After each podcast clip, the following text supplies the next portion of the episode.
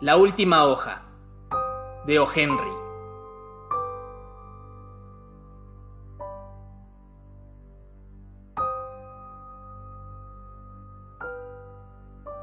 En un pequeño barrio al oeste de Washington Square, las calles, como locas, se han quebrado en pequeñas franjas llamadas lugares. Esos lugares forman extraños ángulos y curvas. Una calle se cruza a sí misma una o dos veces. Un pintor descubrió en esa calle una valiosa posibilidad. Supongamos que un cobrador con una cuenta por pinturas, papel y tela al cruzar esa ruta se encuentre de pronto consigo mismo de regreso, sin que se le haya pagado a cuenta un solo centavo. Por eso los artistas pronto empezaron a rondar por el viejo Greenwich Village, en pos de ventanas orientadas al norte y umbrales del siglo XVIII, buhardillas holandesas y alquileres bajos. Luego importaron algunos jarros de peltre y un par de platos averiados de la Sexta Avenida y se transformaron en una colonia. Sue y Johnsy tenían su estudio en los altos de un ancho edificio de ladrillo de tres pisos. Johnsy era el apodo familiar que le daban a Joanna. Sue era de Maine, su amiga de California. Ambas se conocieron junto a una mesa común del restaurante del Mónico de la calle 8 y descubrieron que sus gustos en materia de arte, ensalada de achicoria y moda eran tan afines que decidieron establecer un estudio conjunto. Eso sucedió en mayo. En noviembre, un frío e invisible forastero, a quien los médicos llamaban pulmonía, empezó a pasearse furtivamente por la colonia tocando a uno aquí y a otro allá con sus dedos de hielo. El devastador intruso recorrió con temerarios pasos el East Side, fulminando a veintenas de víctimas. Pero su pie avanzaba con más lentitud a través del laberinto de los lugares más angostos y cubiertos de musgo. El señor Pulmonía no era lo que uno podría llamar un viejo caballeresco, atacar a una mujer pequeña cuya sangre habían adelgazado los céfiros de California no era juego limpio para aquel viejo tramposo de puños rojos y aliento corto. Pero con todo, fulminó a Johnsy. Y ahí yacía la muchacha casi inmóvil en su cama de hierro pintado, mirando por la pequeña ventana holandesa del flanco sin pintar de la casa de ladrillos contigua. Una mañana, el atareado médico llevó a Su al pasillo y su rostro de hirsutas cejas se oscureció. Su amiga solo tiene una probabilidad de salvarse sobre, digamos, sobre 10, declaró mientras agitaba el termómetro para hacer bajar el mercurio. Esa probabilidad es que quiera vivir. La costumbre que tienen algunos de tomar partido por la funeraria pone en ridículo a la farmacopea íntegra. Su amiguita ha decidido que no podrá curarse. ¿Tiene alguna preocupación?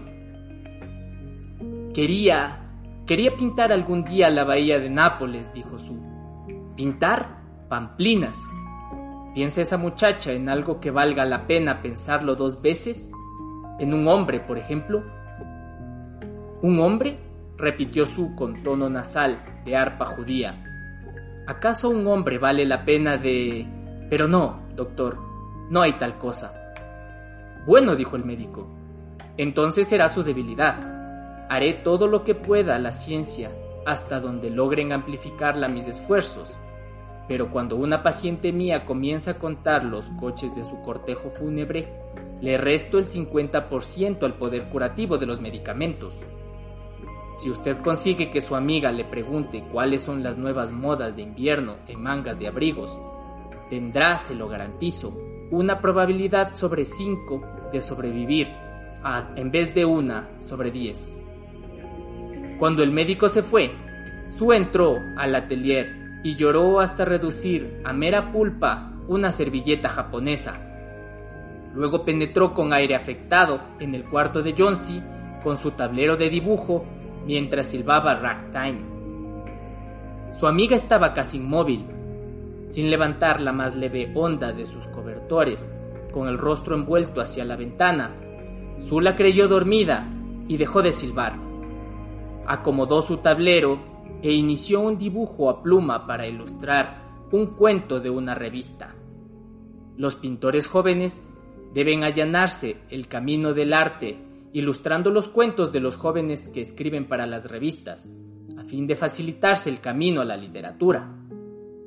Mientras su bosquejeaba unos elegantes pantalones de montar sobre la figura del protagonista del cuento, un vaquero de Idaho, oyó un leve rumor que se repitió varias veces.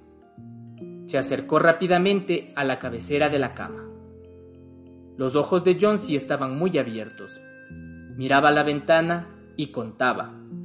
Contaba al revés. Doce, dijo, y poco después agregó, once, y luego, diez, nueve, ocho, siete, casi juntos. Su miró solícita por la ventana. ¿Qué se podía contar allí? Apenas se veía un patio desnudo y desolado, y el lado sin pintar de la casa de ladrillo situada a siete metros de distancia. Una enredadera de hiedra vieja, muy vieja, nudosa, de raíces podridas, trepaba hasta la mitad de la pared. El frío soplo del otoño le había arrancado las hojas y sus escuálidas ramas se aferraban, casi peladas, a los desmoronados ladrillos. ¿Qué sucede, querida? preguntó Sue. Seis, dijo Johnsy, casi en un susurro. Ahora están cayendo con más rapidez. Hace tres días había casi un centenar. Contarlas me hacía doler la cabeza, pero ahora me resulta fácil. Ahí va otra. Ahora apenas quedan cinco. ¿Cinco qué, querida? Díselo a tu Susi. Hojas. Sobre la enredadera de hiedra. Cuando caiga la última hoja, también me iré yo. Lo sé desde hace tres días. ¿No te lo dijo el médico? Oh, nunca oí un disparate semejante, se quejó Su, con soberbio desdén. ¿Qué tienen que ver las hojas de una vieja enredadera con tu salud? Y tú le tenías tanto cariño a esa planta, niña mala. No seas tontita.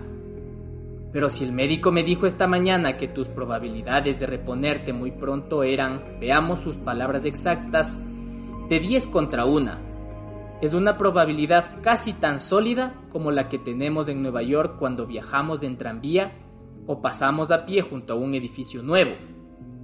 Ahora, trata de tomar un poco de caldo y deja que Susie vuelva a su dibujo, para seducir al director de la revista y así comprar oporto para su niña enferma y unas costillas de cerdo para ella misma. No necesitas comprar más vino, dijo Johnsy con los ojos fijos más allá de la ventana. Ahí cae otra. No, no quiero caldo. Solo quedan cuatro. Quiero ver cómo cae la última antes de anochecer. Entonces también yo me iré. Mi querida Johnsy, dijo Sue inclinándose sobre ella, ¿me promete cerrar los ojos y no mirar por la ventana hasta que yo haya concluido mi dibujo? Tengo que entregar esos trabajos mañana. Necesito luz. De lo contrario, oscurecería demasiado los tintes. ¿No podrías dibujar en el otro cuarto? Preguntó Johnsy con frialdad. Prefiero estar a tu lado, dijo Sue. Además, no quiero que sigas mirando esas estúpidas hojas de la enredadera. Apenas hayas terminado, dímelo, pidió Johnsy cerrando los ojos y tendiéndose quieta y blanca como una estatua caída, porque quiero ver caer la última hoja. Estoy cansada de esperar, estoy cansada de pensar, quiero abandonarlo todo e irme navegando hacia abajo, como una de esas pobres hojas fatigadas. Procura dormir, dijo Sue. Debo llamar a Berman para que me sirva de modelo a fin de dibujar al viejo minero ermitaño. Volveré inmediatamente. No intentes moverte hasta que yo vuelva. El viejo Berman era un pintor que vivía en el piso bajo. tenía más de 60 años y la barba de un Moisés de Miguel Ángel, que bajaba enroscándose desde su cabeza de sátiro hasta su tronco de duende. Era un fracaso como pintor. Durante 40 años había esgrimido el pincel, sin haberse acercado siquiera lo suficiente al arte. Siempre se disponía a pintar su obra maestra, pero no la había iniciado todavía. Durante muchos años no había pintado nada, salvo de vez en cuando algún mamarracho comercial o publicitario. Ganaba unos dólares sirviendo de modelo a los pintores jóvenes de la colonia, que no podían pagar un modelo profesional. Bebía ginebra inmoderadamente y seguía hablando de su futura obra maestra.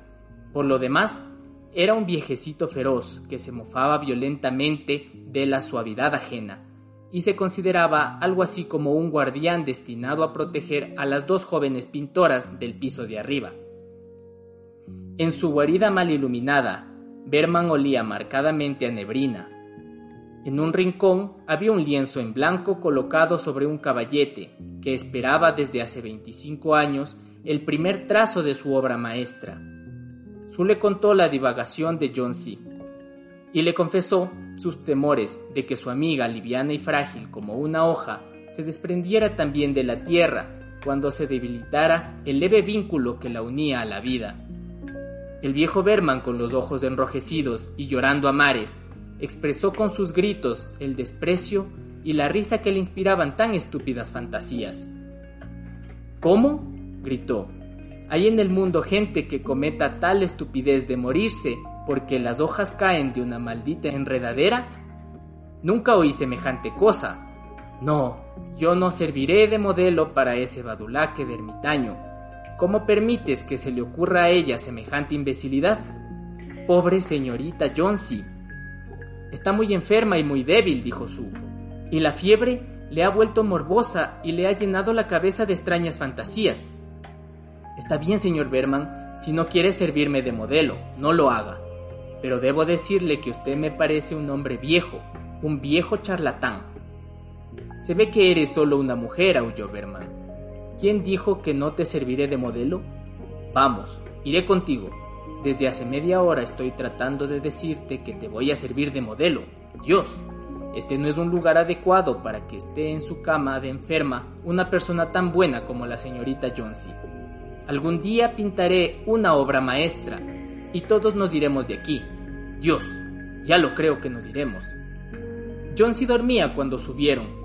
Su bajó la persiana y le hizo señas a Berman para pasar a la otra habitación. Allí se asomaron a la ventana y contemplaron con temor la enredadera. Luego se miraron sin hablar. Caía una lluvia insistente y fría, mezclada con nieve. Berman, en su vieja camisa azul, se sentó como minero ermitaño sobre una olla invertida. Cuando Su despertó a la mañana siguiente, después de haber dormido solo una hora, vio que Jonesy miraba fijamente, con aire apagado y los ojos muy abiertos, la persiana verde corrida. Levántala.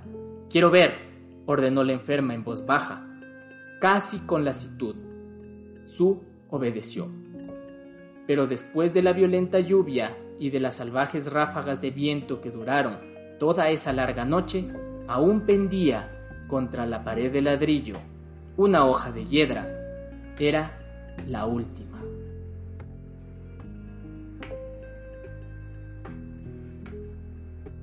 Conservaba todavía el color verde oscuro cerca del tallo, pero sus bordes dentados estaban teñidos con el amarillo de la desintegración y la putrefacción.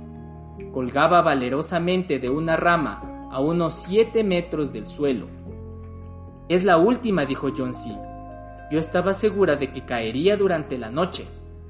Oí el viento. Caerá hoy y al mismo tiempo moriré yo. Querida, querida, dijo Sue, apoyando contra la almohada su agotado rostro. Piensa en mí si no quieres pensar en ti misma. ¿Qué haría yo? Pero John C. no respondió. Lo más solitario que hay en el mundo es un alma que se prepara a emprender ese viaje misterioso y lejano.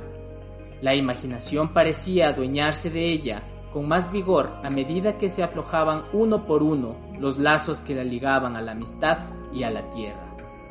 Transcurrió el día, y cuando empezó a anochecer, ambas pudieron aún distinguir entre las sombras la solitaria hoja de hiedra adherida a su tallo contra la pared. Luego, cuando llegó la noche, el viento norte volvió a zumbar con violencia mientras la lluvia seguía martillando las ventanas y los bajos aleros holandeses.